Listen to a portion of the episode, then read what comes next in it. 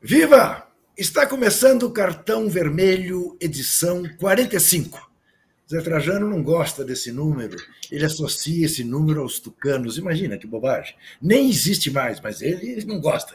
Pediu para que eu não falasse, mas eu tenho que falar, porque a ordem da direção do UOL dá um número da edição. Então, paciência. Muito bem, hoje, 4 de abril, é dia do Parkinsoniano, uma doença terrível, terrível, que só no ano passado matou 4 milhões, aliás, não matou, há 4 milhões de pessoas no mundo com esta doença. E o número no Brasil também é assustador. Coisa de 200 mil brasileiros sofrem com o mal de Parkinson. É também o dia da prevenção contra as minas, contra as minas terrestres. Parece mentira, mas ainda há, nas regiões em que houve guerras, minas ainda ativas, em que crianças, principalmente, pisam para ir para a escola e morrem. No ano de 2019, que é o último dado que existe, nada menos de quatro, de quanto? Exatamente, de 4 mil pessoas pisaram em Minas. 2.200 morreram pisando em Minas. Por isso é o dia dedicado à desminagem, aos heróis que fazem esse trabalho de desminar. E imagine, as minas são uma arma de guerra proibidas pela ONU, mas é o caso de perguntar por que, que não são todas as armas proibidas? Né? Existem algumas que não podem, que eticamente são reprováveis. A guerra é eticamente reprovável. Muito bem, vamos falar hoje do Água Santa, é claro. O Palmeiras está com tanto medo de se afogar de novo na Água Santa que embarcou para a Bolívia sem titulares. Vai fazer corretamente um jogo contra o Bolívar com seus reservas, porque o jogo importante do Palmeiras na semana é contra o Água Santa no domingo. Vamos destrinchar este assunto, como vamos falar, é claro, da vitória do Flamengo, do descontrole do Fernando Diniz, do tropeço do Grêmio no Caxias, da vitória do Galo na Bacia das Almas contra o América. Vamos falar, está jogando o Atlético Paranaense em Lima contra o Aliança 0 a 0. Os brasileiros estreiam essa semana, só um jogando em casa, o Galo. Os outros seis todos fora de casa.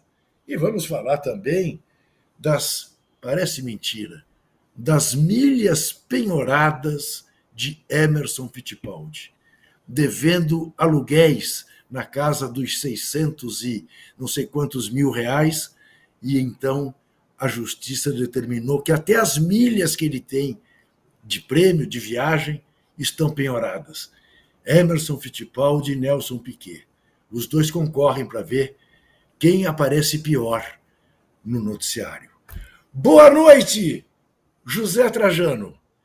Eu lhe pergunto, meu querido amigo, eu tô com a expectativa, Zé. O Rubão não gosta que eu diga isso, mas eu vou dizer. Eu tô com a expectativa que o Palmeiras vai meter meia dúzia no Água Branca domingo. Água Santa. Água, Água Santa. Santa. Água Branca é um parque aqui pertinho. Eu, eu, eu, eu, eu, eu, eu falo para você ter eu o prazer. Eu não consigo dizer, eu falei até água benta outro dia. É, eu falo para você ter o prazer de me corrigir. Eu, eu erro de propósito. O Água, o Água Santa vai tomar uma sova de perder o caminho de Diadema. Porque o Abel Ferreira. É Abel Ferreira esse? É. é por enquanto, por enquanto. É, por enquanto deve estar armando um time para massacrar o Água Santa. O que, que você acha? Olha, a julgar pelo que aconteceu no, no, no, primeiro jogo, não sei não. Você entendeu? Porque a expectativa que a gente tinha era essa aí. Que o Palmeiras fosse massacrar o Água Santa, que a gente chama de água benta, água sei lá o que e tal. É, para se livrar logo do segundo jogo, para poder ir para a Bolívia. E o segundo jogo seria mais para festejar. A gente viu outra coisa. A gente viu o Água Santa melhor que o Palmeiras. E não se defendendo na retranca, não, encarando. Podia ter sido demais até. O Água Santa podia ter vencido demais. Mas aí vem aquela máxima do futebol que diz que em dois jogos, o melhor, o mais forte, sempre vence. O Água Santa já surpreendeu no primeiro. Quem sabe que não derrube essa máxima também. Porque cá entre nós, o Palmeiras não vem jogando bem faz tempo. O Palmeiras é se salvou para ir para a final do campeonato devido à mediocridade de Corinthians, São Paulo, Santos, etc. Porque não fez nenhuma partida boa no campeonato. Nenhuma partida boa. Então, a julgar pelo que houve no primeiro jogo, a julgar pelo Palmeiras estar jogando, essa coisa que vai massacrar, pode ganhar. É o favorito para ser campeão. Tem mais Mesmo o Dudu não jogando bem, o Rafael Veiga não jogando bem, o Rony se esforça, mas não. São de coisa pode acontecer. É o favorito, vai jogar em casa, diante da torcida, tem mais tradição, tem mais camisa, sei lá o quê. Mas não acho que vai passar por cima como rolo compressor, não. E não seria espanto para mim. Agora, para terminar a primeira apresentação. E não seria espanto para mim se o glorioso Água Santa ficasse com o título. Bom, para mim será, e tem uma enquete no ar. Qual é dos pequenos quem tem mais chance de ser campeão estadual? O Água Santa em São Paulo ou o Caxias no Rio Grande do Sul? Com o que Walter Casagrande Júnior já começa respondendo a nossa enquete. Água Santa ou Caxias? Quem tem mais chance, Casão? Fala, Juca. Fala, José Trajando. É, primeiro, o seguinte, só uma coisinha. Eu acho que jogar mal o Palmeiras é discutível. É discutível. O campeonato ninguém jogou bem. Todo mundo vem de pré-temporada, todo mundo é, com a perna pesada, todo mundo com o excesso de treino. Ninguém consegue desenrolar um futebol mais solto e tudo mais. Discuto também que é, falam assim, pô, o Palmeiras só ganhou de 1 a 0 do São Bernardo, depois só ganhou de 1 a 0 do Ituano. Quanto ele precisava quanto, de quanto ele precisava ganhar para passar? Quanto? De um gol. Certo? Ele foi lá e fez 1 a 0. E os dois jogos, ele teve um controle da partida e fez 1 a 0. Domingo, ele foi surpreendido pela agressividade do Água Santa. Eu acho que o Palmeiras estava preparado para um time que jogaria na retranca, tentasse segurar o resultado, o empate e arriscar um contra-ataque de vez em quando. E foi surpreendido pela agressividade do Água Santa e também o Abel foi surpreendido por quatro, cinco jogadores dele que sempre jogam sério, que sempre estão focados, que entraram domingo olhando para o céu. Um deles é o Zé Rafael. Que aquela caneta que ele tentou dar no primeiro tempo, que saiu o gol no, no último, a última bola do primeiro tempo, que é assim, o jogo, o primeiro tempo acabaria 0 a 0 se ele rola para a esquerda, o Piquerez, ou se ele rola para a direita, por Marcos Rocha, ou se ele atrasa para é, para quem estava atrás, o Gustavo Gomes ou qualquer outro jogador. O time estava todo avançado. Nenhuma vez, desde quando o, Zé, o Zé Rafael virou volante, nenhuma vez até hoje ele, ele fez uma, uma, ele tentou aquele tipo de jogada. Em nenhum jogo, principalmente numa final de campeonato. E domingo ele tentou. Então, o Zé Rafael domingo, ele não estava focado no jogo. Eu acho que o Dudu não está bem, ele não está, a dupla de zaga não estava focada, porque eu nunca vi, para mim, a melhor dupla de zaga da América do Sul bater tanto cabeça como bateu domingo.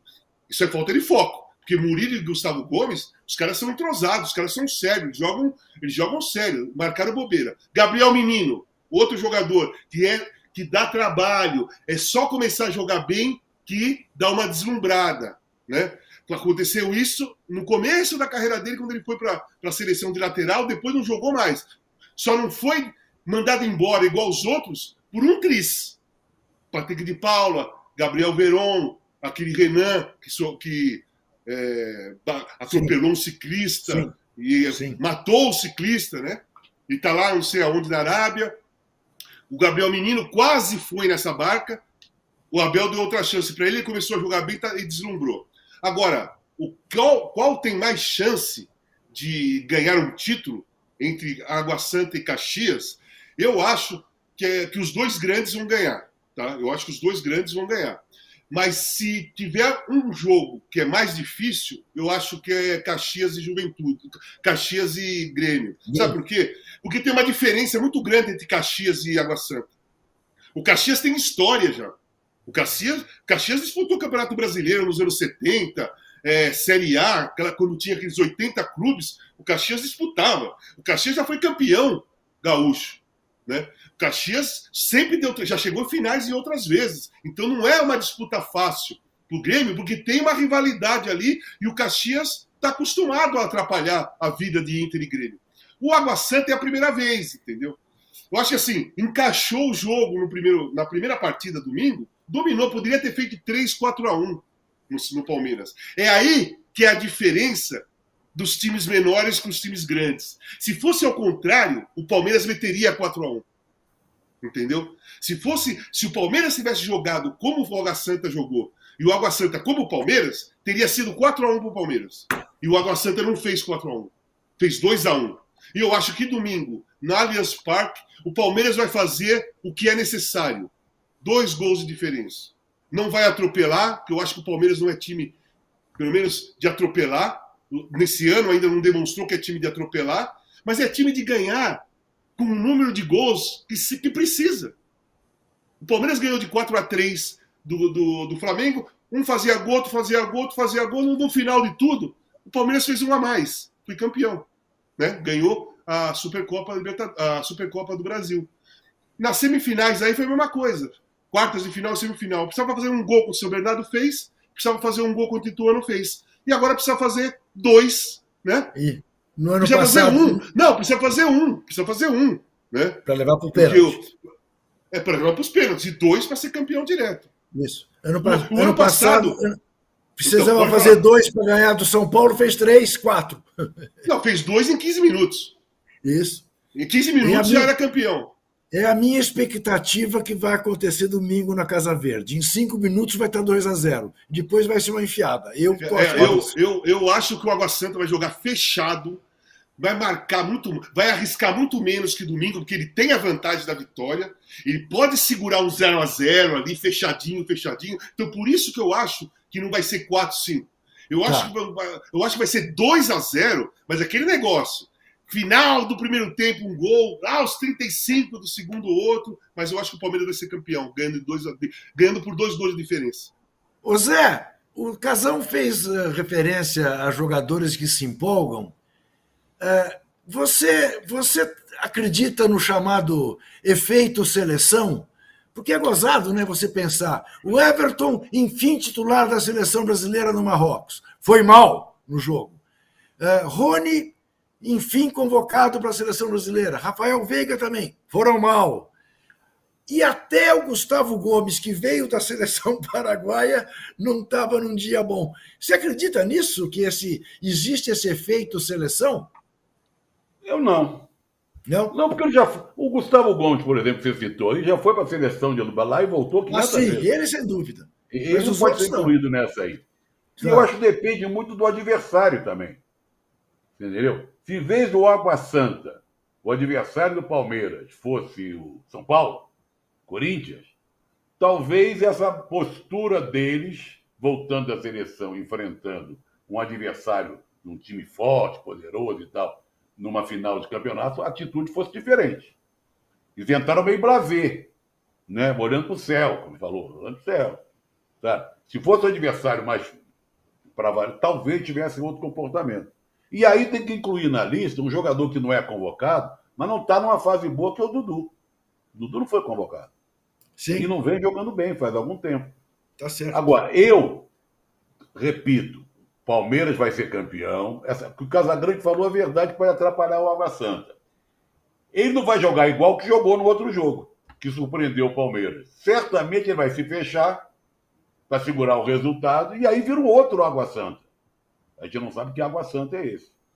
Mas, então eu proponho que a gente é, administre um jogo, o UOL vai patrocinar, depois dessa rodada do fim de semana, entre o Caxias e o Água, o Água Santa, para ver qual dos dois consegue ganhar do outro, em tirar essa diferença entre eles. Entre eles. É, essa é uma boa. Posso falar uma coisa? Eu vou ser advogado de defesa do, do Rony e do Rafael Veiga. Primeiro o Rony. Ele joga de centroavante no Palmeiras, foi convocado e o Ramon colocou ele lá de ponta direita para correr atrás do lateral e deixou o Rodrigo de centroavante. O Ramon viajou completamente na escalação. O Rodrigo, o Rony jogou fora de posição. E o Rafael Veiga foi lá, foi convocado e entrou no segundo tempo, lá 20 Mas jogou minutos. um pouquinho, jogou só um pouquinho. Jogou, jogou só um pouco, entendeu? Então eu acho assim. É... E assim, agora o Everton, no Everton, no caso do Everton, é assim. Cara, vamos lá. No sábado ele perdeu para Marrocos, de 2 a 1 e no do outro domingo ele perdeu para o Água Santa de 2 a 1 Então, é, esses dois jogos assim, você fala, pô, com a seleção brasileira, apesar de Marrocos ser melhor nesse momento, tá, tá, tá, mas você pega a seleção brasileira, perdeu para Marrocos 2 a 1 com o Everton. Aí no outro domingo, o Palmeiras perde 2x1 um, para Água Santa com o Everton. Aí o Everton. Não, é só uma brincadeira. Para mim, eu acho o Everton o melhor goleiro do país. Mas, assim, deu, deu, uma, deu um azar em 10 dias aí. Ele deve estar se perguntando o que, que eu fiz de errado para acontecer isso comigo, pô. É verdade. Né? O Casão, é. o que, que você me diz do comportamento do psicólogo Fernando Diniz, mais uma vez expulso, deixando o Fluminense então, sem treinador para o jogo decisivo, depois do Fluminense ainda perder o Samuel Xavier e ter perdido o Martinelli, né? E perdeu por 2 a 0 E perdeu o jogo por 2 a 0 Cara, para mim não é surpresa, bicho. Eu, acho, eu acho muito estranho uma, é, essa. É, é, de uma hora para outra, é, tudo, um, um, algumas pessoas, ou muita gente. Não, o Diniz tem que ir para a seleção brasileira porque ele faz o time dele jogar bem, que ele faz isso, que ele faz. Gente, o Diniz tem um comportamento que muitas vezes ele foi prejudicial para o próprio time dele. O maior exemplo disso foi São Paulo, Sim.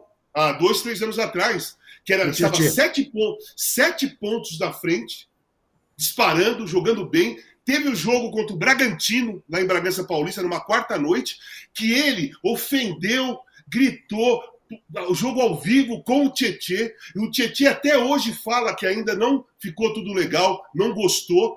Ele expôs o, TT, o Tietê, o time perdeu e dali em diante só perdeu. Por quê? Por que que acontece? Naquele caso do Tietê, os jogadores ficaram do lado do Tietê, do lado do... O, o Tietê não teve culpa nenhuma. Né? O, o, o Diniz que passou do ponto completamente. Então, se ele faz com um, os jogadores pensam assim, pô, se, se eu marcar bobeira, ele vai fazer comigo. Ele perdeu o grupo do São Paulo. Aí, foi, foi, ficou fora, eu acho que foi pro Fluminense, depois saiu, foi pro Santos. Estreia de Diniz no Santos. Santos e Boca Juniors, na Vila Belmiro. Quem foi expulso? Fernando Diniz na estreia dele no Santos, na Vila, foi expulso. E tá, aí foi pro Fluminense, está fazendo um ótimo trabalho? Está fazendo um ótimo trabalho. Teve algum jogo de, sob pressão? Nenhum jogo sob pressão. O primeiro jogo sob pressão foi esse de domingo, que o Flamengo fez um gol na frente, depois fez o outro, o jogador dele foi expulso e ele novamente, novamente mostrou um descontrole emocional acima do normal, sabe? De um descontrole é, fora do comum. E foi expulso novamente, deixando o time dele sem treinador no final de semana. Então, vamos projetar, vamos projetar comportamentos, tá? Vamos supor que fosse Brasil e Alemanha, ou Brasil e França ou Argentina, quartas de final da Copa do Mundo. Se ele não tem controle emocional no Fla-Flu, se ele não tem controle emocional São Paulo e Bragantino, se ele não tem controle emocional Santos e Boca Júnior, se ele não tem controle emocional, Aldax e Santos, também, quando ele foi treinador do Aldax, você pensa numa Copa do Mundo, que a pressão é gigantesca em cima da seleção brasileira. Eu acho que o Diniz, repito, já falei várias vezes, eu gosto do trabalho dele, é agradável ver o time dele jogar, é um futebol que chega mais perto da escola futebolística brasileira, mas eu acho que ele não está pronto, nem como treinador, nem pelo lado emocional, pelo equilíbrio emocional, para ser treinador da seleção brasileira. Okay. Na minha opinião, e eu falo isso há muito tempo. Não é hoje que eu estou falando isso. Juca, Olha aqui. Ô, Juca, foi Oi. interessante o Casão parar nas quartas de final, nos exemplos. É, foi. É, pega que não França, passa. Pega a Alemanha, pega a... é, não, não, eu, eu, fui, eu fui pelas últimas duas, né? É o que não passa. Não passa. Não passa. Pior que quando passa, toma de sete. Olha é. aqui, Gustavo Lucena nos chama atenção para um fato, sim, nós vimos, o Lucena, e até já comentamos antes de começar o programa entre nós três. Os clubes estão chiando diante da intenção do ministro Fernando Haddad em taxar as casas de aposta, exigir delas 30 milhões de reais como depósito para poder operar no Brasil e fazer uh, propaganda. Os clubes estão chiando, até porque nenhum deles recebe isso tudo de propaganda uh, na camisa. Mas o ministro está inteiramente certo. É um absurdo que essas casas de aposta estão ganhando dinheiro do Brasil e não pagam impostos e não são regulamentadas. Está muito certo o ministro em querer cobrá-las. Muito bem. Olha aqui, vamos lembrar: Bahia foi campeão baiano, ganhou da Jacuipense por 3 a 0 no segundo jogo, campeão pela quinquagésima vez. Só perde em títulos estaduais para o ABC, que foi 57 vezes campeão potiguar. Registrado está. Como está registrado que o Galo se salvou no último minuto. O Hulk, que não jogava bolhufas e tinha perdido um pênalti, muito bem defendido pelo Vecchioli, acabou ganhando o jogo do América de 3 a 2 a América com 10 jogadores. Casão, hum. eu não sei se você viu esse jogo, mas esse jogo uh, é ma mais um para desmentir nossas velhas teses. O Marlon zagueiro do América meteu a mão na bola para evitar o terceiro gol do Atlético. Estava 2 a 2 o jogo. A América perdia por 2 a 0 e o Benítez empatou o jogo jogando muito bem. 2 a 2 Começo ainda do segundo tempo, ele faz o pênalti e tem que ser expulso porque estava na linha fatal e evitou o gol. Todos nós pensamos, puxa vida, esse menino reagiu no reflexo, mas ele devia ter deixado a bola entrar. Porque se ele deixa a bola entrar, 3 a 2 que vai ser o que vai acontecer com o pênalti, ainda 11 contra 11 tem chance. 10 contra 11 não terá o goleiro vai e pega o pênalti. E aí, aos 49 do segundo tempo, o Hulk faz o gol. Maldade com o América, né, Casão? Não, o América, o América, bom, o América é um time grande de Minas Gerais. Vamos, vamos começar por aí. É um clássico essa final. Não é, não é o, o América é um time qualquer. O América nunca foi um time qualquer. Teria sua fase mais delicada, mas é um time de respeito lá. Então é o seguinte: é, ele fez o Soares, ele bancou o Soares, né? Ele bancou o Soares Sim. em 2010. Ele trocou a, o, o gol pelo, pelo pênalti e pela expulsão. Né? Com a diferença. Que, é, a, difer a, difer Isso. a diferença era o último, o último segundo do segundo Isso. tempo da prorrogação e o, e o, e o Soares salvou o Uruguai naquela, naquela história. E ele fez, mas eu acho que foi reflexo mesmo. Não tem. Ali não tem é normal. Você... Tem casão? Não tem, tem não tem, não tem. E você estica a né? mão. Eu já fui expulso assim no Torino. Na abertura do campeonato, 92, 93, nós ganhamos de 4 a 1 do, do Ancona, já tinha feito dois gols. No, no segundo tempo, saiu um escanteio, o cara cabeceou, estava atrás do goleiro, e a bola ia entrar, eu, eu, eu pulei e fiz assim, pus a mão, expulso, e o cara fez o gol de pênalti, ganhamos de 4 a 2 então é um reflexo que o jogador tem, embaixo da linha ali. Quando você vê o goleiro na frente, aí você. O reflexo é esse. Beleza. Perdeu o pênalti. O terceiro gol, gente, eu vi muitos programas, análise do gol, né? É muita, muita gente primeiro elogiando a, a tabela entre Paulinho e, Paulinho. e Hulk, a, ou falha do zagueiro, ou gente, aquela jogada. A, o Paulinho adiantou a bola, por isso que matou a zaga do América. A zaga do América estava esperando uma tabela de Paulinho e Hulk. Uma, uma tabela consciente. Quando o Hulk tocou para o Paulinho, o Paulinho dominou para dentro e a bola foi, a bola foi, avançou, a bola foi longe da perna dele. Ela, ela, ela ele não conseguiu controlar, ela foi para frente. E nessa hora, o Hulk estava em velocidade e levou a bola e quebrou toda a defesa do América, que estava esperando uma jogada mesmo mais trabalhada. Foi isso, isso aí acontece no futebol. Às vezes o cara domina mal e você quebra a defesa adversária. E o Hulk foi feliz na batida. Então ali foi uma jogada que o Hulk procurou a tabela, mas a tabela não foi feita, ela não foi concluída do jeito que o Paulinho e o Hulk pensavam e toda a defesa do América. Né? Não foi. Ela foi mais o rápida. Deu certo, né? O errado é, deu certo. A, a, a, jogada foi muito mais rápida do que seria se fosse uma tabela normal. Porque se fosse uma tabela normal, o Paulinho ia, dar, ia, ia devolver mais lentamente a bola para o Hulk conseguir dominar. mais curto. Como ela foi rápida, o Hulk pegou no embalo e quebrou toda a defesa. A defesa não teve como acompanhar. Então foi uma jogada casual. A intenção foi a tabela, mas ela saiu casual e acabou fazendo o gol. O lance é o seguinte: é, o time do Atlético é muito forte, o time do Atlético é forte, mas também está no mesmo patamar de, de, de, desempenho dos outros grandes clubes do país, cara. Ainda está patinando. O Hulk também ainda, apesar de decidir jogos, ele ainda não está com aquele rendimento que todo mundo já viu ele fazer, principalmente dois anos atrás, né? Então é um jogo aberto ainda. Tanto é aberto que o América demonstrou poder de reação. O Atlético tem que tomar cuidado no jogo domingo. Porque você mete 2 a 0 você acha que o jogo, que o jogo terminou, você vai meter 3, 4. E de repente, o time vai lá e reage e empata 2 a 2 o jogo. Empata. Então, o poder de reação do América no domingo chama a atenção positivamente para o Mancini. O Mancini não vai abatido, o time do América não vai abatido, e ele vai usar isso como motivação e como é, enaltecer o seu próprio time. Ele vai falar para os caras: Meu, você viu o que nós fizemos domingo? Os caras estavam ganhando 2 a 0 nós empatamos 2 a 2 E o Atlético vai ter que tomar cuidado com isso. Porque se fizer 2 a 0 de novo, tem que ter na cabeça que não pode relaxar, porque esse time já demonstrou que pode empatar até virar o jogo. Então vai ser um jogo complicado para o Atlético.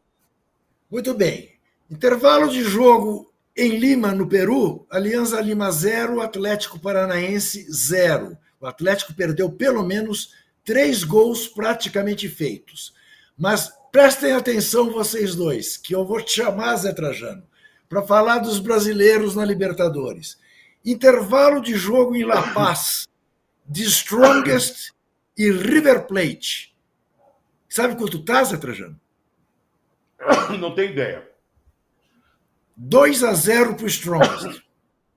Olha, o River não é mais o River, né? O, nem o Boca é mais. Mas a altitude continua sendo é, altitude. Ela, ela, ela, ela continua alta. Ela continua alta.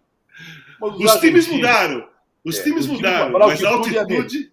É, é igual aquele dos seus cabelos, né? Dos cabelos. É, exatamente. Exatamente. É. Olha, nós vamos ter daqui a pouco. O Santos é mais tarde, né?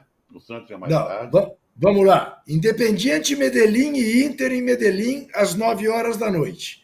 Amanhã. Inter, foi de aniversário do Inter. Parabéns. Que não, que não ganhe presente de grego. Amanhã, 19 horas, a UCAS, a UCAS versus Flamengo, na altitude de Quito. 21 e 30, Bolívar e Palmeiras, na altitude de La Paz, Palmeiras com time reserva. 21 e 30, em Lima, Sporting Cristal e Fluminense. Esses são os jogos de amanhã. Na quinta, o Corinthians vai a Londres jogar com o Liverpool, quer dizer, vai jogar em Montevideo com o Liverpool, e o Galo é o único time brasileiro que estreia em casa, joga em Belo Horizonte contra o Libertar do Paraguai. O que, que o Santos joga hoje às nove e meia pela Sul-Americana contra o Blooming, mas em Santa Cruz de la Sierra, ao nível do mar. Goiás uh, também joga hoje pela Sul-Americana. Ô, ô, ô, Juca, Isso. ficou a fala ah. do boi para todo mundo. Né? Antigamente você conseguia uma vaga na Libertadores, era uma conquista. Os torcedores se abraçavam, comemoravam o jogo, os times. Agora está todo mundo aí, na, na Libertadores, na Sul-Americana, tem a fala boi, tá todo mundo. É mais fácil você falar assim, tem dois times que não estão disputando nada: Cuiabá e Curitiba. Porque é. todos os. Tá caíram quatro, caíram quatro, esses dois não jogam campeonato algum, a não ser o brasileiro, e os outros todos estão em Sul-Americana e, e Copa, Copa, Libertadores. Por isso que, ó, eu falei, aquele dia, acho que foi aqui no Cartão Verde, nós fizemos talvez o sorteio, ou foi no fim de papo. Cara, a, a, a Libertadores, ela tá banalizada. Ela está banalizada a Libertadores. Olha quantas chaves. A chave do, do Boca Júnior, a chave do Flamengo e a própria chave do Palmeiras, né? Cara, é muito, muito deficiente, muito fraca. Tem muitos times que antigamente não jogavam, não, não, não, chegavam, não chegariam nem perto da Libertadores. Olha aqui, dê um like pro Walter Casagrande Júnior e para o nosso vi, programa. Cartão verde, ele cartão falou, verde. chamou o cartão vermelho de cartão verde. É, ah, é? é. Ah!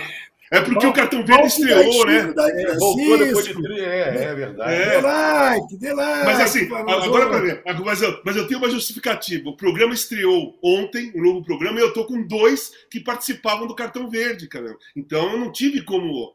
Ele sempre acha uma desculpa, desculpa, alguém fala. É, tem lógico. Nós dois chamamos o Água Eu Santa aprendi. de Água Branca, Água Eu Preta, não aprendi com o Juca. Eu aprendi com o Juca justificativa. Tá muito bem, tá muito certo. Como é que tá a enquete, Oi. Juca? Então, vamos lá, como é que está a enquete, Rubão? Diga para nós, quem tem mais chance de ser campeão? O Caxias ou o Água Branca? Água Santa. Água Santa. Não o é Água possível, Santa tem Deus. 69%, Caxias 31%. Isso aí é tudo gente secando o Palmeiras. É é verdade, é, possível. claro, claro. É, hein? Não é, claro. possível. É nego secando o Palmeiras. Vocês estão acreditando É. Santa? É corintiano, São Paulino, Santista secando, secando o Verdão. Vamos todos quebrar Flamenguista. cara. Flamenguista. Também, Também. isso. Também. Isso mesmo. Muito bem. Eu queria ainda falar, e até porque Walter Casagrande Júnior fez essa provocação, não era uma provocação, escreveu no UOL que o Corinthians precisa dar um jeito no Luan, que não faz sentido nenhum clube endividado como está o Corinthians pagar o salário de quase um milhão de reais por mês para o Luan. Aí veio o presidente do Corinthians e já respondeu ao Casagrande dizendo que o Corinthians tenta achar um time para o Luan, mas não consegue. Ah, o que, que o Casão está propondo, em última análise? Olha, entrega os direitos federativos para ele e fala: muito bem, vai cuidar da sua vida. Não temos mais, pelo menos, a, a necessidade de pagar o seu salário. Mas é complicado, né, Casão? Porque tem um contrato, enquanto o contrato está em vigor. Mas, então, mas aí é o seguinte: é complicado, tudo bem. Mas é, essa solução, é, é, essa, esse, esse embrulho tem que acabar. Sabe por que tem que acabar? Chegou no limite, Juca. O Corinthians escreve 50 jogadores na, na, na Copa Libertadores da América e o Luan não está inscrito. Aí você tem que resolver o problema. Aí não tem mais como ficar empurrando com a barriga. Você concorda comigo? Se ele continuasse, se ele, se ele fosse inscrito na Libertadores, se ele de vez em quando ele fosse relacionado e ficasse no banco, se ele participasse das viagens e tal, você fala, tudo bem, o Corinthians está tentando recuperar o Luan. Mas o Corinthians não está tentando recuperar o Luan. O Corinthians desistiu do Luan.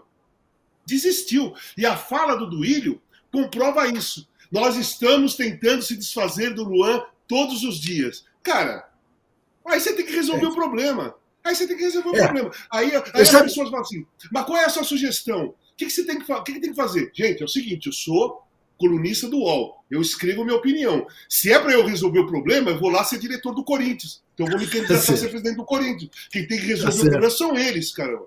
São Tá eles certo. que têm que resolver. Não fui Agora, eu que você sabe o que, que mais. O que mais me dói é o seguinte, Casão. É que essa era uma contratação sabidamente para dar errado. Porque ele já não jogava no Grêmio há dois anos. Obviamente, o Renato Gaúcho não o liberaria se ele ainda tivesse alguma chance de ser o craque da América, Claro. como havia sido em 2019 Lógico. ou Sim. 2017, sei lá. Enfim, o Corinthians fez uma aposta abs... mais grave, arriscou mais do que com o Ronaldo Fenômeno. Ó, eu vou te falar uma coisa. Eu acho, eu vou mais. Por exemplo, eu sou eu, o que o Luan fez em 16, em 17 até 18, que muita gente, inclusive eu, cobrou o Tite que ele deveria ter sido convocado para a Copa do Mundo de 18, daria até uma expectativa, uma esperança que, que ele viesse para o Corinthians, ele fala, que ele fala que é corintiano, e conseguisse recuperar o ânimo, a motivação e a vontade de jogar. Ok, então eu contrataria. Mas cinco anos de contrato, ganhando quase um milhão por mês, um cara que não estava jogando, foi absurdo. Isso, o absurdo foi o tipo de contrato, na minha opinião. Não foi tão absurdo você ir buscar o Luan, porque, pô, ele foi um grande. Casão, Agora, você Casão, faz um contrato de cinco essa- anos. Essa lesão que ele tem na planta dos pés, Casão, todos os médicos dizem, é pior que estourar o joelho, Casão. O joelho você tudo bem. estoura. Eu, eu, tudo bem, ok. Todo mundo Você- sabia. mas você quer apostar? Você quer apostar? Tudo bem. Você ainda quer apostar, mesmo sabendo isso? Você quer apostar? Vai lá, contrata o cara. Faz um contrato de dois anos, faz um contrato pagando 500 mil, faz um contrato de é, rendimento, né? de, de participações em partidas, sabe? Faz um, faz um, um contrato com ele. Luan, Luan, você não está jogando há dois anos, cara. Nós vamos te dar essa chance. Mas assim, o contrato vai ser de produtividade. Produtividade. Se você não estiver jogando, você não vai ganhar. Se você jogar, e você vai ganhar. Se você fizer gols de jogo, você vai ganhar mais. Agora, tá você certo. faz um contrato com um cara que não está jogando dois anos por cinco anos e mais, tá certo. mais de 800 mil, cara. Cara, isso, tá certo. Pô, isso aí, o eu, eu Zé, aí. Zé, final de semana tivemos Manchester City 4, Liverpool 1. Arsenal 4, Leeds 1. Bayern Munique 4, Uh, Borussia Dortmund 1. É? Aliás, Boru, uh, Bayern Munique, que hoje foi eliminado da Copa da Alemanha por 2 a 1 Agora não sou capaz de dizer para você, esqueci o nome do time que o eliminou. O Rubão já me ajuda. Mas eu queria, Zé, que você me comentasse como vamos de Premier League, porque essa, essa reta final vai ser de matar. Olha, eu estou muito preocupado. Eu analisei é. a tabela, a tabela. Os adversários do Arsenal são muito mais fortes do que os adversários do City. E as, as últimas atuações do City me impressionaram muito. Essa vitória sobre o Liverpool foi massacrante, jogando sem o Haaland, né?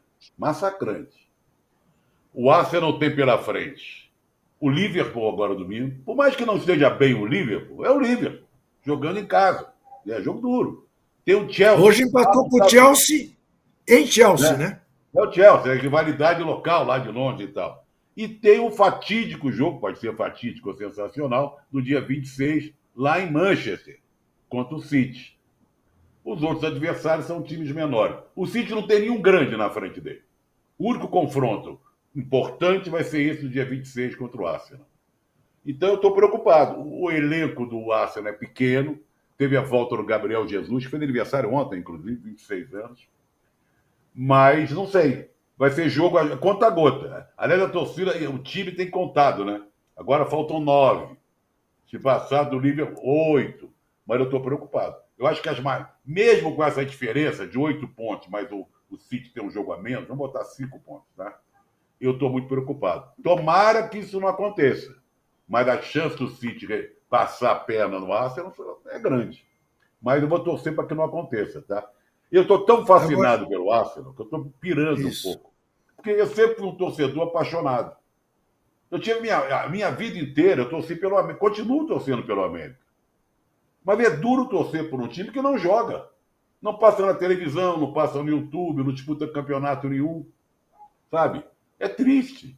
Você não, não, não tem como agarrar essa paixão, levar essa paixão adiante. Eu me surpreendi vendo a vitória do Arsenal de virada no futebol feminino. Foi um jogão. Arsenal ganhou do Manchester City, 2 a 1 Está ali disputando a ponta com o Manchester United. Aliás, então, amanhã temos um torcedor, torcedor do Arsenal, que tem as mesmas cores do meu América, porque o meu time acabou. Infelizmente acabou. Tá. É muito doloroso falar isso. Eu torcia, sempre torci por um time que não existe mais. Tá certo. Bom, aliás, amanhã tem um grande jogo do futebol feminino, Inglaterra e Brasil, quinta, quinta, finalíssima, né? É na quinta. Oi? Quinta, é na quinta-feira. É na quinta? É na quinta, lá em Wembley. Isso. Seleção da Inglaterra, é. que venceu a Eurocopa, contra o Brasil, que ganhou a Copa América.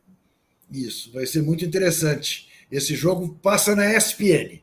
Bom, o, o time alemão que ganhou do Bayern hoje foi o Freiburg. Ganhou de 2 a 1 fez um gol de pênalti no último minuto. Walter Casagrande Júnior. Caso Robinho. Superior Tribunal de Justiça acatou o pedido da defesa do Robinho, suspendeu o prazo para que ele conteste o pedido de prisão por mais 15 dias. Uhum.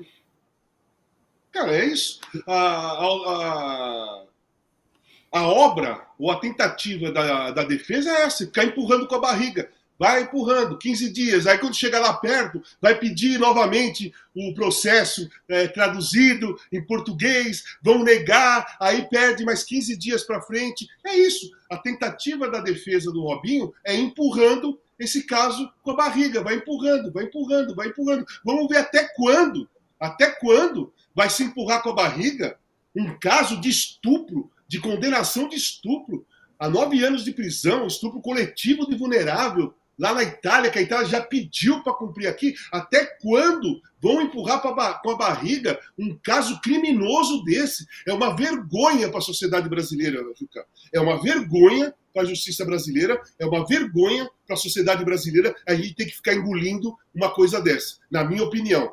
É uma vergonha. Como é uma vergonha 90 dias de suspensão para o Wallace, que incentivou uma, um possível atentado ao presidente da República. 90 dias de suspensão. Cara, é muito pouco. Qualquer um pode fazer isso agora.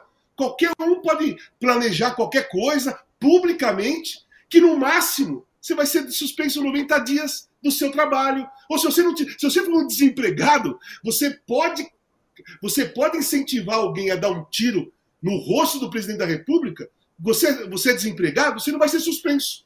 Você não vai perder emprego. Não vai acontecer nada. Eu queria acrescentar o aula acima do casamento. Estou errado nisso? Emendou, já emendou. Estou errado nisso? Estou errado nisso?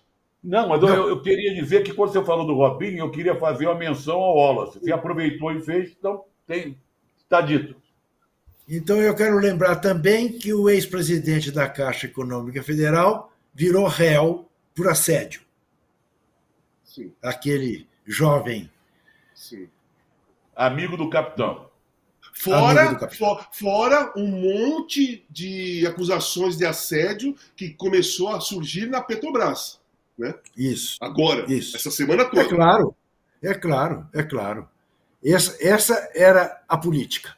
Dê seu like, vote na nossa enquete. A gente volta em seguida.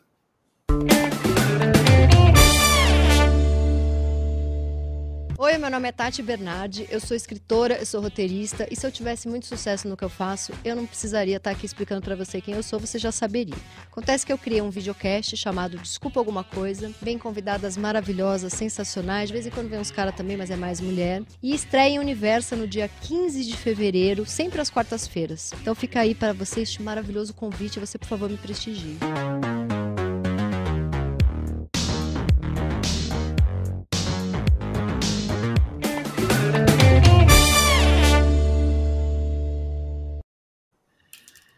Estamos aqui de volta no nosso cartão vermelho e a hora é de falar de cultura.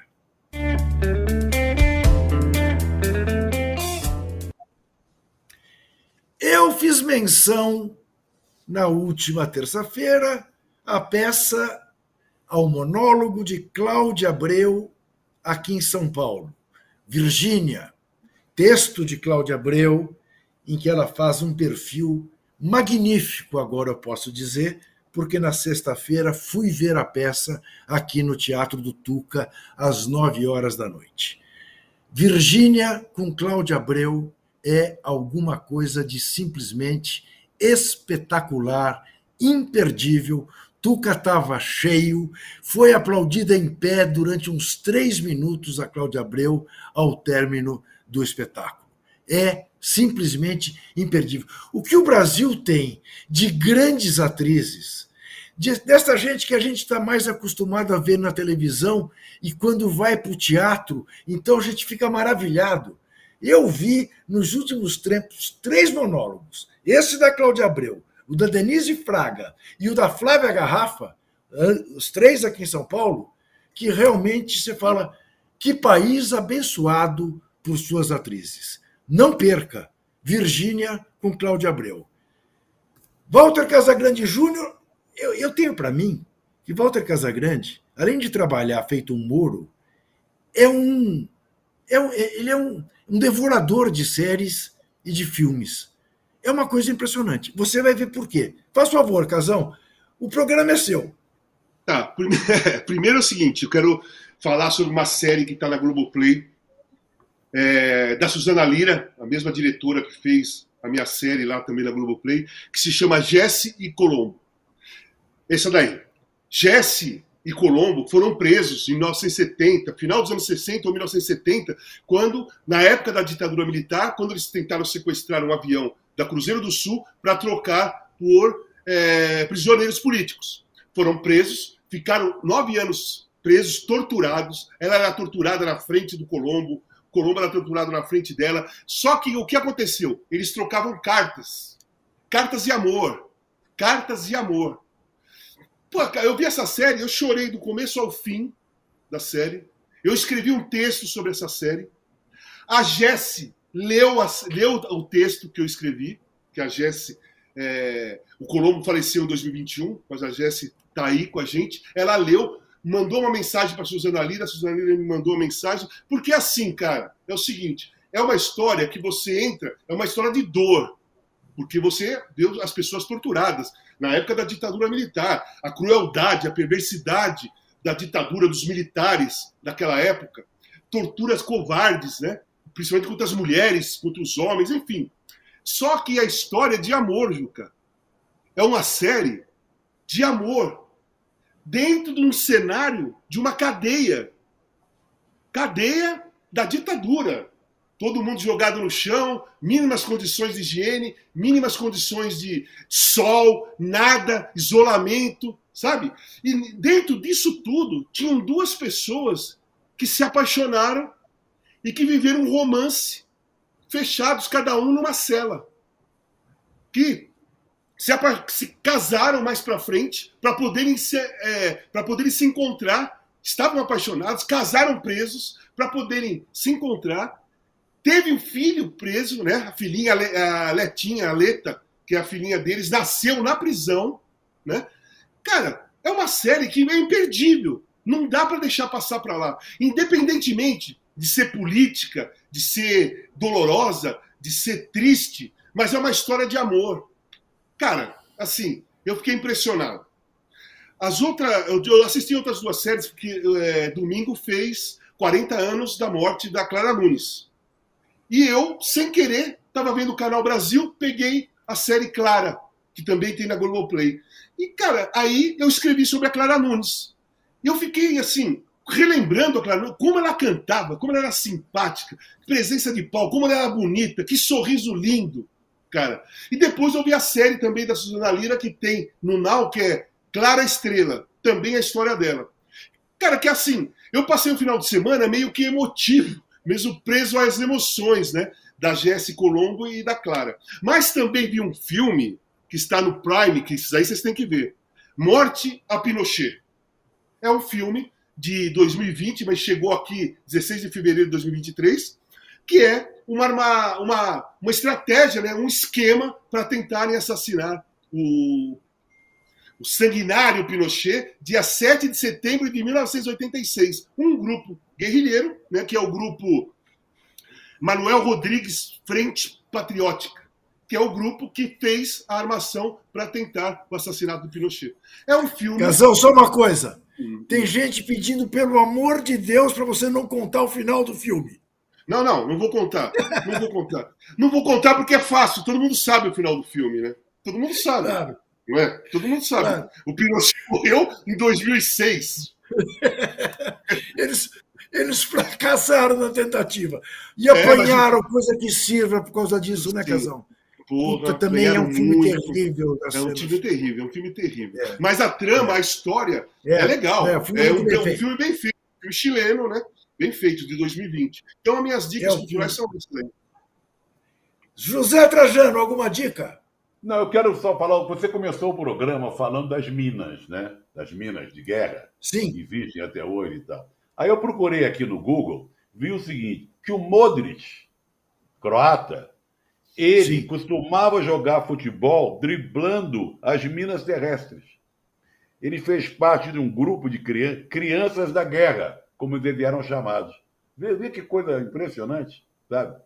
É, então, foi questão de, de, de registrar. Eu vi o Pinóquio, que eu não tinha visto.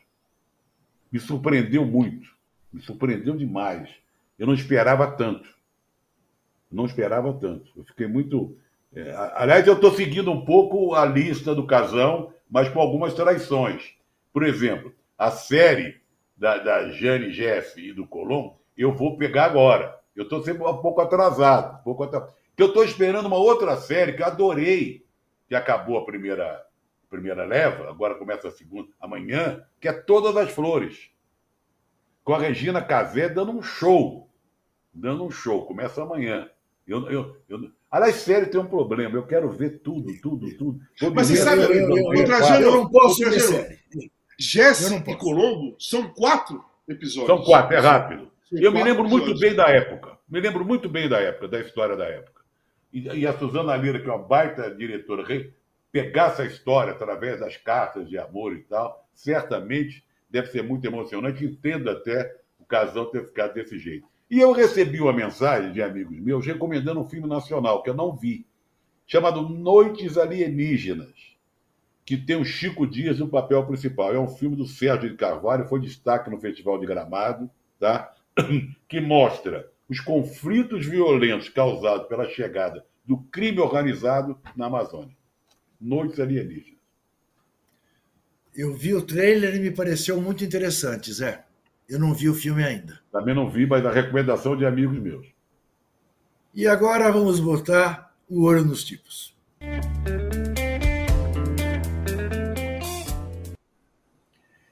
Eu quero registrar, e olha, sem nenhuma alegria, mais uma matéria do jornalista, do repórter Rogério Gentili, aqui no UOL, dando conta de uma nova sentença determinando que Emerson Fittipaldi pague com a penhora da sua milhagem mais um calote que ele está dando num locatário de uma loja de automóvel que ele tinha e para quem ele deve 611 mil reais.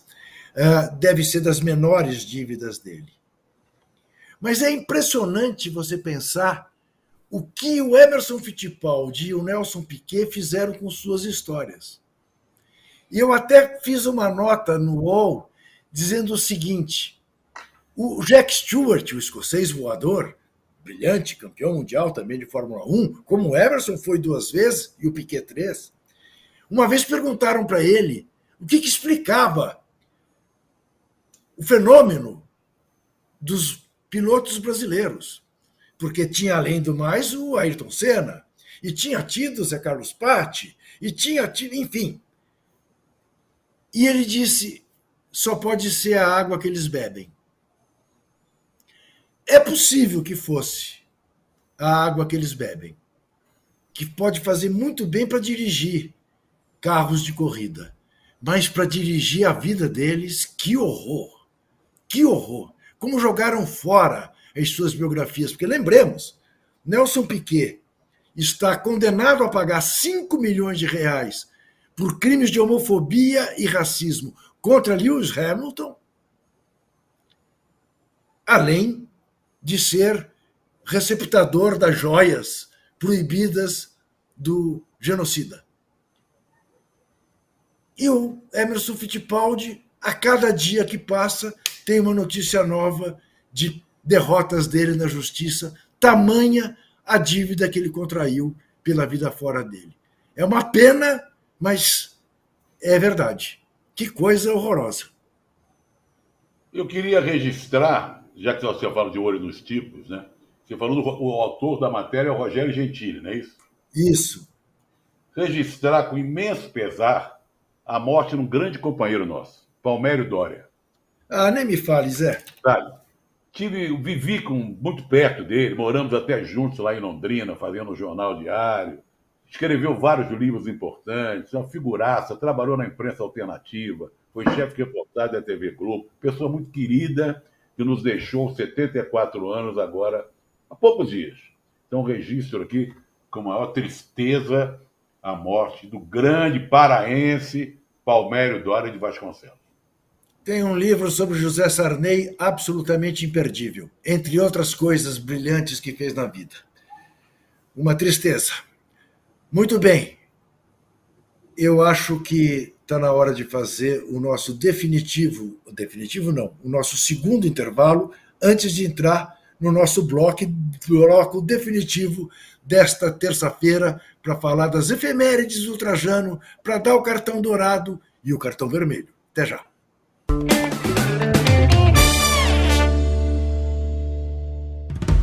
O podcast UOL Investiga, A Vida Secreta de Jair, mostrou o envolvimento direto do presidente da República, Jair Bolsonaro, num esquema ilegal de rachadinha. Agora, na segunda temporada, o esquema é outro.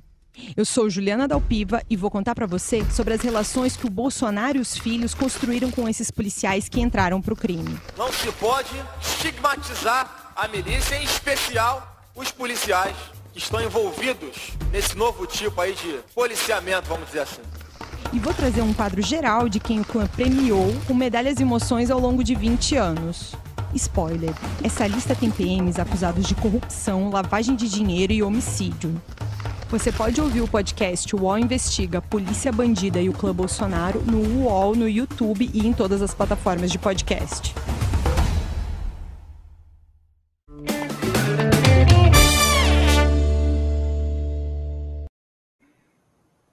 Estamos de volta com a edição 45 do nosso Cartão Vermelho. Vamos lembrar de efemérides Efeméride uma muito triste. 55 anos atrás, em Memphis, num hotel em Memphis, foi assassinado o grande líder Martin Luther King. Martin Luther King, que é autor daquele discurso que todo mundo conhece, Eu tenho um sonho. Ele não pôde ver o sonho dele se realizar nos Estados Unidos, mas sem ele, os negros americanos não teriam conquistado o que conquistaram, a altivez com que hoje o negro vive nos Estados Unidos, apesar ainda de tantos problemas raciais, mas a ponto de eleger um presidente negro, como foi o caso de Barack Obama. Portanto, lembramos aqui a morte, 55 anos atrás, de Martin Luther King. Também 55 anos atrás, morreu Assis Chateaubriand, o Chateau, sobre quem Zé Trajano pode falar. Você chegou a trabalhar em algum jornal deles, Zé? Não, é, é quase. No, o, o Chateau, Chateaubriand, era dono do Diário dos Associados, como você sabe muito bem. Isso. Que reunia uma série de jornais, tinha o Cruzeiro, né, uma revista semanal que disputava com a manchete uh, quem era mais forte, contratava vários profissionais, e lançou televisão no Brasil. Ele era dono da TV Tupi. A, a TV no Brasil começou aqui em São Paulo com a TV Tupi, depois a TV Tupi do Rio. Era uma figuraça, né? É uma figuraça, um desbravador ali, usava a comunicação como poder, né? E, e eu quase trabalhei, porque ele tinha o jornal, era dele, diário, não sei o que era dele. Ele era o grande homem das comunicações no Brasil. Já tem um livro sobre ele, né? Que era o Fernando Moraes, não é isso? O Chateau, isso. Chateau. E tem o filme também, que é muito bom. E tem um filme que conta muito a vida desse cara, que era uma figura. Você imagina, o cara dono da primeira televisão no Brasil, dono da maior revista semanal da época, de jornais, de rádios, as rádios do Chateau.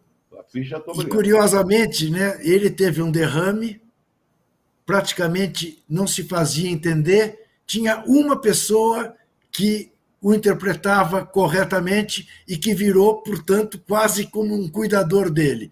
Simplesmente Lima Duarte. Lima Duarte. Lima Duarte, esse baita ator, esse ator sem tamanho, era a única pessoa que entendia o Chateau e então traduzia o Chateau. E Chateau entra para a história também da nossa imprensa de uma maneira, digamos assim, pouco elogiosa, porque ele era habitué, quando alguém lhe pedia aumento, ele dizia: Mas você não tem uma carteirinha dos diários associados? Tenho, seu Chateau. E que precisa mais alguma coisa para ganhar um dinheirinho extra? Realmente não era exatamente. Ô, Juca, né?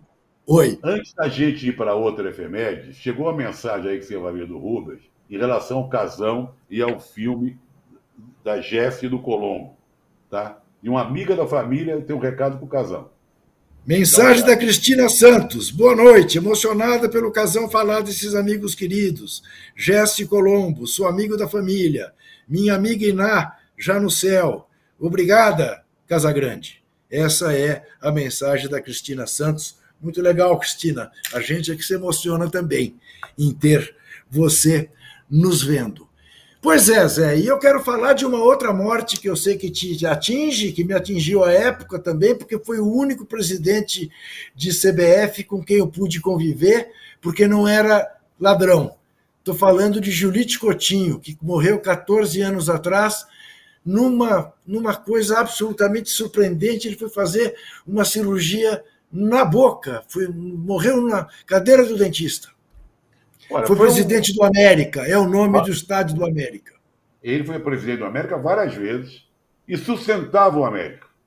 Ele botava no bolso dele pagamento de luz, de, de, de tudo, pagava funcionários, e fez o estádio lá em, em, na Baixada Fluminense, que tem o nome dele, e foi presidente da CBF, naquela época que botou o Tele como técnico e tal. O, o Julite, é, ele era um homem muito sofisticado. Os torcedores Sim. do América achavam, alguns achavam que ele não era torcedor do América por ser sofisticado demais, ele era um homem da Zona Sul, e ele fumava um cachimbo branco. Vê que coisa impressionante, né? Então aquele torcedor raiz do América, pera aí, rapaz, os caras vêm na Zona Sul aqui de tomar conta do América. Mal sabia ele, depois deve ter se arrependido, quanta coisa boa o Julite fez pelo América. É, e é, é, isso que você diz. Minha né? época de seleção Julite... era ele, presidente. Era ele? Minha época de seleção era ele. Julite botava dinheiro, não tirava. É isso. É. É, não, há, não há um escândalo na gestão dele na CBF. Tinha como vice-presidente o Medrado Dias, que era o candidato dele à sucessão. Daí o, o Medrado perde para o Otávio Pinto Guimarães e para o Nabia Bichedi, e aí, bom, a gente conhece a história. Uh, Casa... Bom, mas eu queria lembrar também, mas aí é maldade minha, é uma, é, uma, é, uma, é uma coisa maliciosa que eu queria lembrar. 23 anos atrás morreu um mafioso que ficou famoso no Brasil. Ficou famoso no Brasil como Tomaso Busqueta. Só que mudamos o sobrenome dele, porque, na verdade, ele se chamava Tomaso. Zé. Exatamente. É. Tomaso Buscetta. É, é assim é, que se é. falava na Itália. Aqui é. falava Busqueta. Na Itália é Tommaso Buscetta. É isso. Grande mafioso. Tem filme sobre ele. Tem, O Traidor. O Traditore. E o Traditore. É um filme italiano que tem a Fernanda, uma atriz, com o sobrenome dela, caramba, uma atriz maravilhosa. Faz Maria... várias novelas. Maria Fernanda Cândido. Maria Fernanda. Maria Fernanda Cândido trabalha nesse filme Il Traditore. Ela faz a mulher do Tomaso. Filme muito bom, já vi algumas vezes. Porque eu estava lá na época da, das Mãos Limpas. Eu vi todo esse cenário quando eu estava na Itália. 92, 93 foi quando mataram o Giovanni Falcone, mataram o Paulo Borsellino, que eram os dois juízes né, que estavam indo em cima da máfia. E quando foram todos presos, julgamento, eu vi ao vivo o julgamento, na época dele lá. Muito bem. Nelson Prudente, Nelson Prudêncio, faria 79 anos, medalha de prata, medalha de bronze no salto triplo, mantendo a tradição brasileira de Ademar Ferreira da Silva, né? depois João do Pulo, mais um dos grandes atletas do salto triplo brasileiro, Zé. Grande figura, professor, professor Isso. universitário, se não me engano, ali de na Universidade de São Carlos, sabe? São, fui lá. Exatamente, São Carlos. Pelos alunos de São Carlos. Tem um filho também que é professor de atletismo. Foi medalha de prata, uma figura doce que manteve o prestígio do salto triplo brasileiro, do João do Puro, do Ademar, né? Grande Nelson Prudência. Esse sorriso aí ele mantinha sempre. Esse sorriso aí. Exatamente, grande figura. Uma, de uma família, acho que ele era o 14 irmão.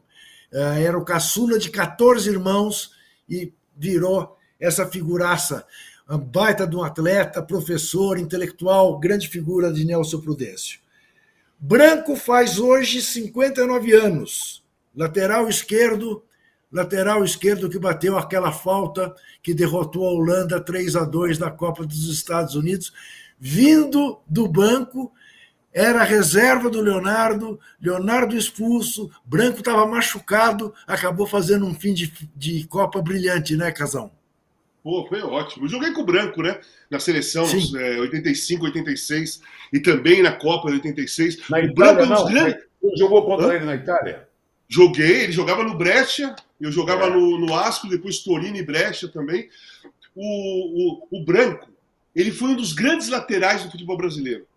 Um dos grandes laterais do futebol brasileiro. Ele é muito deixado de lado quando se fala, quando se fala dos grandes laterais, se fala muito, bom, Milton Santos, maravilhoso, Júnior, Marinho Chagas, mas o Branco, Roberto Carlos, mas o Branco, ele tinha técnica, ele tinha força, ele batia de fora da área, ele ia para o fundo, ele entrava em diagonal. Ele foi um dos grandes laterais brasileiros de todos os tempos. Ele está na lista entre os cinco, na minha opinião. Na lista de cinco. O Branco está entre os cinco maiores laterais esquerdos que eu vi jogar. E quem faria 65 anos morreu 32 anos atrás, Casão? O Cazuza. Sim, poeta, né? Poeta do rock. É, foi, entrou naquela, naquele momento do boom, né? Da doença do, da AIDS, que estava pegando todo mundo, ninguém sabia, ninguém entendia o que era aquilo, mas é, foi muito precoce, mas deixou uma obra espetacular, tanto com, com, com a banda Barão Vermelho, mas também depois que virou. é, é, foi solo, né? fez a carreira solo. Letras maravilhosas, rock and roll, bossa nova, é, blues, todos os tipos de estilos, todos os estilos, o Cazuza tinha, tinha sabia escrever, tinha letra e sabia cantar e sabia fazer o arranjo maravilhoso. Cazuza foi um dos grandes poetas da música popular brasileira, independentemente de rock, blues, samba, MPB, o que for. Você chegou a conhecê-lo pessoalmente, Casão? Que você, você viveu nesse meio aí? Não. Não, quando, eu conheci o Barão, ele já não estava mais. Eu conheci o Tá. Barão sem o Cazuza. Mas, por exemplo, Tá. um, um cara que vem da mesma era, da mesma geração, que eu considero também um grande poeta do rock and roll e da música popular brasileira, falando dos caras do rock, tem o Arnaldo Antunes. Arnaldo Antunes é Não. um compositor espetacular, é um escritor espetacular, é um, Sem dúvida. sabe, é um poeta da música. O, o É Arnaldo Antunes, assim isso. como o Cazuza, você não pode colocar ritmo para ele, você não pode colocar, você não dá para colocar estilo Sim. dois. Eles faz- são- fazem qualquer coisa. E muito bem feito. Sim. Bom, vamos dar o cartão dourado que Zé Trajano inventou e até hoje não criou o cartão em si, mas não há de ser nada. O meu cartão dourado vai para Bruno Mezenga. Ora, é claro, o rapaz faz dois gols no Palmeiras na primeira partida da semifinal do campeonato, da final do Campeonato Paulista, só pode ganhar o meu cartão dourado. Vocês têm algum cartão dourado a dar? Não, e já tá, aparece indo para o Santos. E ele, ele Sim. tem uma vida profissional que ele já correu meio mundo. Jogou na Turquia, jogou não sei onde. Jogou na sabe Polônia. Que, Então, você sabe que ele foi campeão da Copa da Polônia pelo Varto- Varsóvia e foi campeão da Copa da Sérvia pelo Estrela Vermelha de, Bucare... de Belgrado. Olha, Exatamente. Esse cara, esse cara dá um filme, porque é uma história. E foi campeão brasileiro pelo Flamengo em 2009. Ainda garoto, mas chegou a jogar. É uma figura, merece o cartão dourado. Não, eu dou para ele também, acompanho, mas eu dou para outro cara também. Ayrton Lucas. Jogou muito na- no jogo É. Flamengo e Fluminense, É. fez um gol, deu passe para o segundo gol, ainda sofreu a falta que o Samuel Xavier foi expulso. Ele fez de tudo, foi o melhor jogador da partida naquela- no domingo, no sábado, né? Flamengo e Fluminense. Bom, e o meu cartão vermelho, com dor no coração, vai para o Fernando Diniz. Porque realmente é um pouco demais. É um pouco demais, Diniz.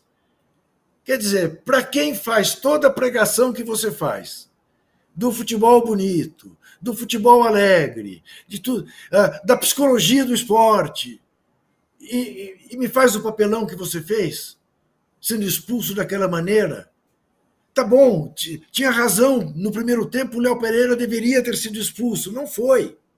Não foi. A falta do Léo Pereira não se compara com a falta feita pelo Samuel Xavier. Não se compara. E perde a cabeça. E agora deixa o time órfão na final. Eu dou o meu cartão vermelho para Fernando Diniz. Claro que o Emerson Fittipaldi merece muito mais, mas esse já é gastar cartão queria dar vermelho. cartão vermelho. De- Para o ex-ministro da Justiça que está em cana, Anderson Torres. que foi para a Bahia para impedir que eleitores votassem no Lula, nas cidades onde Sim. o Lula Sim. teve excelente, grande votação no primeiro turno. Se pirulitou para lá, junto, junto àquele cara da Polícia Rodoviária Federal, para impedir que eleitores. Isso é um escândalo eleitoral que tem que ser apurado até o fim. E essa figura não só fez isso em outubro, como muito tempo, há meses depois, virou secretário de Justiça do Distrito Federal, se- mandou e é um dos responsáveis por aquilo, aquilo que aconteceu no dia 8 de janeiro. Cartão vermelho para ele. Muito bem dado o seu cartão vermelho. Você, Casão. O meu cartão vermelho acompanha o do Trajano. Porque é, é falso, é falsa essa narrativa que a própria Amília escreveu hoje na coluna dela, a narrativa de que foi apertada a- a a- o resultado das eleições entre o Lula e o genocida. Foi apertada. Foi apertada porque impediram grande, uma grande massa de eleitores do Lula de chegar pra, até as urnas para poderem votar. Esse cidadão que o, que o Trajano falou, ele é um dos grandes responsáveis do maior escândalo, maior escândalo eleitoral da história da política brasileira. Não pode, não pode se deixar, não pode deixar ter, é, empurrar por baixo do tapete, não pode virar pizza, não pode nada. O governo Bolsonaro como um todo, né, não só o governo de quatro anos, como também os meses depois da derrota, é o maior escândalo da política brasileira em todos os sentidos. Todos, joias, crime eleitoral, tudo. Muito bem, e eu apenas quero lembrar vocês, para a gente terminar de uma maneira mais otimista, mais alegre. Veja bem, compare, compare. Os três ministros do governo genocida. Sérgio Moro, desmoralizado. O juiz parcial, o juiz que tirou da, da, da eleição o candidato que venceria, para depois de servir o vencedor como ministro da Justiça. Sai atirando no cara, dizendo que ele quis fazer intervenção na Polícia Federal. Depois volta para apoiá-lo no segundo turno, naquela aparição ridícula do debate. Felizmente, cada vez que ele abre a boca no Senado, vem um senador e, crau, lembra ele quem ele é. Lembra ele quem ele é. Outro ministro foi o terrivelmente evangélico André Mendonça, que brilha pela opacidade. E o terceiro, Anderson Torres, que está em cana. Compare com Flávio Dino. Compare com Flávio Dino, que, entre outras coisas, usando a arma do humor, né, desmoralizou todos aqueles que quiseram mexer com ele na Comissão de Justiça da Câmara dos Deputados. Então, estamos, temos, abemos ministro da Justiça, se chama Flávio Dino. Esses três vão para o lixo da história. Nós voltaremos na terça-feira, mas lembrando que amanhã tem, às nove horas, o All News com Domitila Becker. Ao meio-dia, tem o De Primeira com Marcelo Arzan, com Bruno Andrade, com o nosso PVC. Às 18 tem o Fim de Papo com o âncora Eduardo Tironi. E na sexta-feira, 9 horas da manhã, agora presença fixa, também como quinto elemento, temos Zé Trajano, Arnaldo Ribeiro, Mauro César, Eduardo Tironi e esta besta que vos fala. Nosso PVC, por questões de agenda, entra ao meio-dia, não tem como entrar nas segundas e sextas também. Então nos vemos na sexta-feira, nove da manhã, mas nos vemos na terça, sete e meia, com o cartão vermelho 46, que não é mais número de tucano, para alívio de Zé Trajano. Até. É. Valeu.